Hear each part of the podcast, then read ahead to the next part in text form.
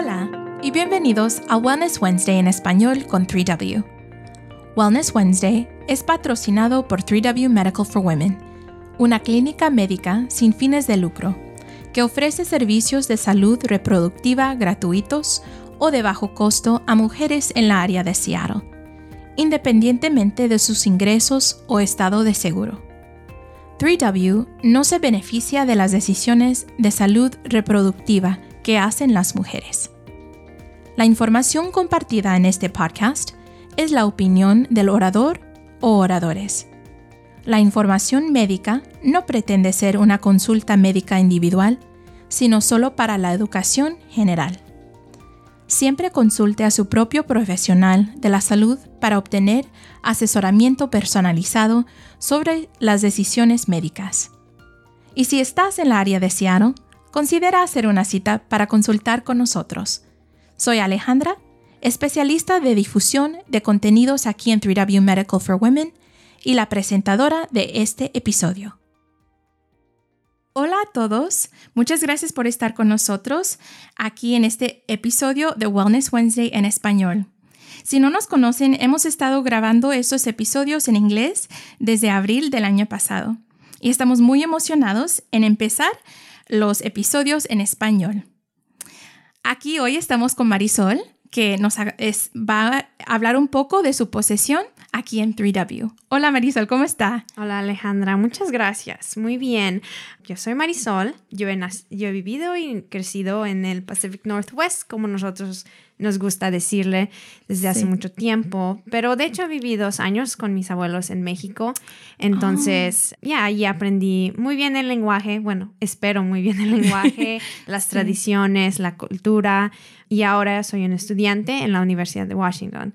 De hecho, me voy a graduar ya en la primavera. Perfecto, perfecto. Entonces, ¿y cómo es que se involucró aquí en 3W? Porque yo sé que empezaste un poco em, como voluntaria, ¿verdad?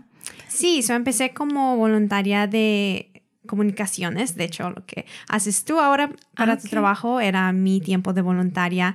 Entonces, empecé en agosto del 2020 y claro, entre más trabajé en la clínica, más conocí nuestra misión, el trabajo que hacemos, más me fue gustando y se abrió una oportunidad de empleo y bueno, aquí estamos en enero. Qué bueno, qué bueno. Entonces, ¿y qué era la parte que te interesó para, para tomar esta posesión en ser parte del equipo? Porque yo sé que en sus estudios, ¿verdad? Ah, hubo cosas que, que experimentaste o mm, que te grabó te llamó la atención, ¿no? sí, claro. Definitivamente fue la misión por la causa, la salud de las mujeres, todo eso. Claro, en la, en la comunidad hispana, ah, desafortunadamente a veces hay mucha...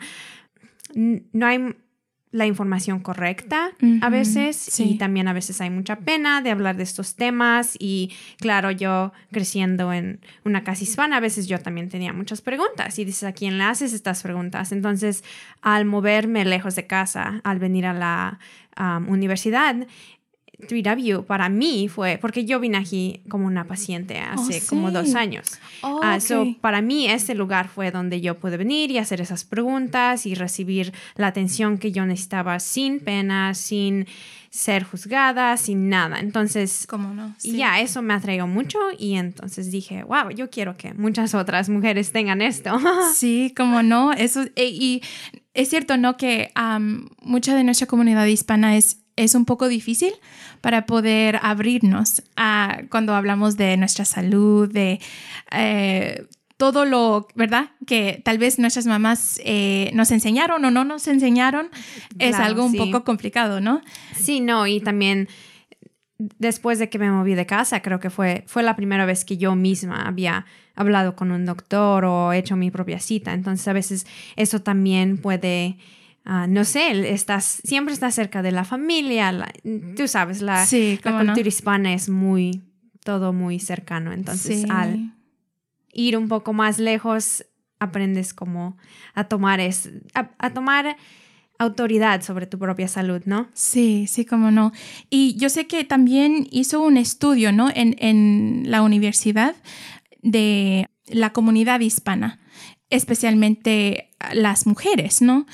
Sí. Y, cuéntanos un poco de eso y cómo, qué descubrió a través de ese estudio. Claro, yo estudio ciencia política en la universidad. Entonces, mucho de eso a veces es ver como estadísticas y números del condado y eso. Y cuando empecé a trabajar aquí, de hecho, empecé a trabajar en un, en un papel. Especialmente quise enfocarme en la comunidad hispana, las mujeres hispanas. Y a través de todo lo que estaba encontrando y todos los números, de hecho, encontré la diferencia entre la población hispana y otras poblaciones es muy grande. Hay mucha, mucha enfermedad, mucho riesgo. Entonces, por ejemplo, los hispanos son 16.3 de la población en los Estados Unidos. So, estamos creciendo demasiado. En, en el último censo dijeron que a lo mejor podría haber 10.3 más, pero ahora están diciendo que para el censo del 2020, bueno, cuando lleguen los resultados, vamos a estar casi al 20% de la población. Oh, so, somos un, un, número grandísimo ahora. Um, y en, especialmente en el condado de King, somos 9.7 de la población. Muy grande ahora. Y entonces en el condado de King, la, el idioma más hablado, aparte de inglés, claro, es el español. Entonces empecé a descubrir que sí estamos aquí, sí hay una gran presencia y eso quiere decir, con una gran presencia, claro, también hay una gran necesidad. Cómo no, sí. Y qué bueno que pudo tomar esa oportunidad, ¿verdad? De, de, saber un poco más de la necesidad de las mujeres. Y para los que no saben también, a los que nos están sintonizando, en noviembre del año pasado recibimos eh, 48% de mujeres hispanas que vino a hacer su cita aquí. Entonces es muy interesante, ¿verdad? Junto con sus estudios, la, necesidad que hay y que poco a poco vamos descubriendo que sí, están aquí en King County, ¿verdad? No es algo eh, lejos, ¿verdad? Que tenemos que alcanzar las, las, la población. Y sí, creo que, ¿cómo te sientes ahora que estás involucrada y estás poco a poco descubriendo pues las conexiones, ¿verdad?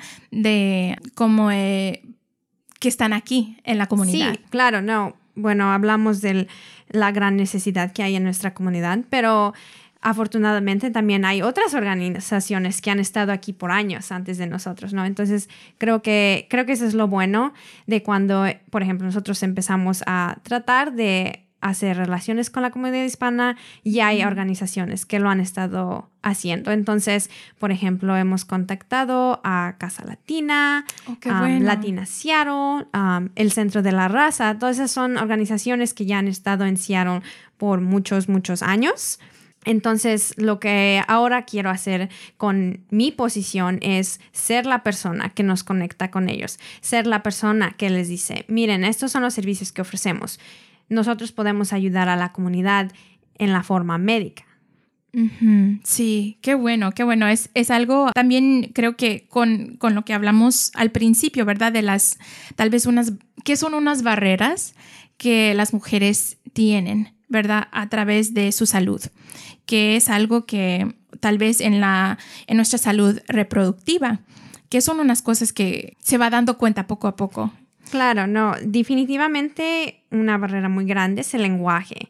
La mayoría de los hispanos, bueno, hablan, hablan inglés, pero a veces es limitado o también inglés de cosas médicas es muy diferente. A veces yo misma digo, ¿cómo se dice esta palabra? ¿Cuál es la palabra correcta? ¿No? Ya sea en el español o en inglés, lo casual siempre va a ser muy diferente que lo profesional o lo médico. Entonces, a veces esa puede ser una barrera muy grande porque si no pueden hacer sus preguntas, entonces, mm, ¿cómo van a recibir la atención que necesitan? Claro, también financiero, 44% de la población sin aseguranza es hispana.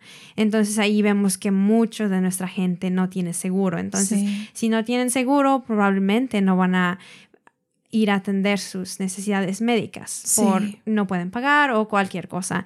Entonces, esa ha sido una gran barrera también. Y aparte de eso, desafortunadamente hay barreras culturales. ya sea que hay muchas cosas de las que como comunidad hispana no nos gusta hablar.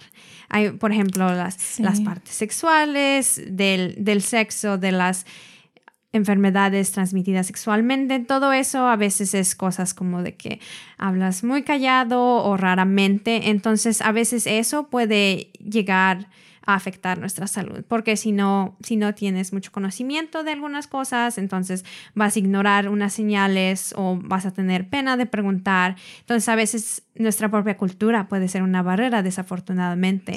Y entonces esos propósitos estando aquí es poder hablar de esas cosas con confianza, poder hablar de esas cosas científica y médicamente, porque entre más sepas, más te puedes cuidar, más puedes cuidar a tu familia y puedes cuidar a los que están a tu alrededor. Sí, qué bueno. Y la educación, ¿verdad? Sí. También que es tan, tan importante en las citas que tenemos de, de una hora para poder educar a las mujeres que van entrando a, nuestras, a nuestra clínica.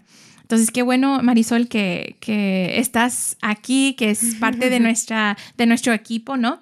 Y hay otras cosas, otros temas tal vez que sería ah, interesado para, para las mujeres escuchar. No sé qué si has pensado en eso. Claro, sí, definitivamente con, pienso que con, por ejemplo, este podcast estamos logrando eso. Entre más salgan más episodios en español, a lo mejor todavía no pueden venir a la clínica o no es algo urgente y quieren saber más sobre un tema, lo otro, con nuestros episodios, claro, pueden aprender más allí. También, de hecho, hace, hace unos días hice una presentación para la organización Leti, claro, y allí había muchas mujeres que también eran afectadas por las mismas barreras de las que hemos hablado pero ya queremos que las mujeres sepan que estamos aquí, como tú dijiste, citas de una hora, no se necesita seguro, no necesita identificación, una hora para preguntarle al doctor lo que tú quieras, la doctora.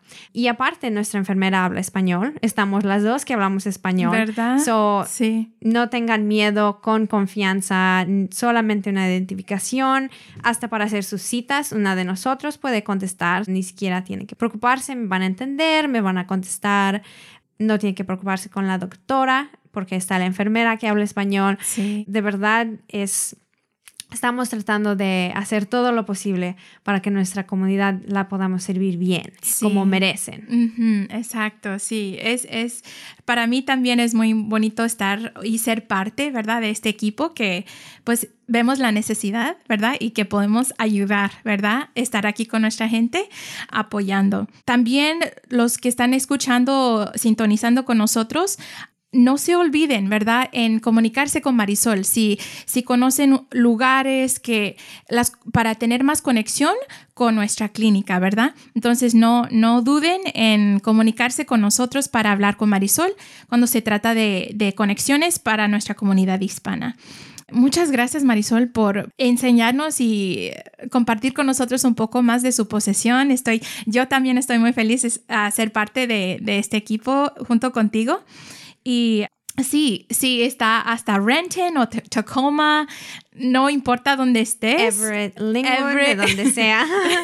que, que se conecten con nosotros para este gran proyecto que tenemos aquí de 3W Medical for Women. Pues sí, muchas gracias Marisol por todo y ah, por estar aquí y acompañándonos en este episodio de Wellness Wednesday en español. Claro, muchas gracias Alejandra. Para obtener más información acerca de 3W, por favor visítenos en nuestro sitio web 3wmedical.org, que es el número 3, la letra W, medical.org. Ahí puede obtener más información sobre los servicios que ofrecemos, reservar una cita o hacer una donación si desea apoyar nuestra misión. También puede llamar nuestra oficina al 206 588-0311. Es 206-588-0311. Si les gustó este episodio, por favor compártelo con otros y considera suscribirse a su plataforma de podcast favorita para que nunca pierdas un episodio. Muchas gracias por escuchar y hasta la próxima vez, manténganse saludables y que estén bien.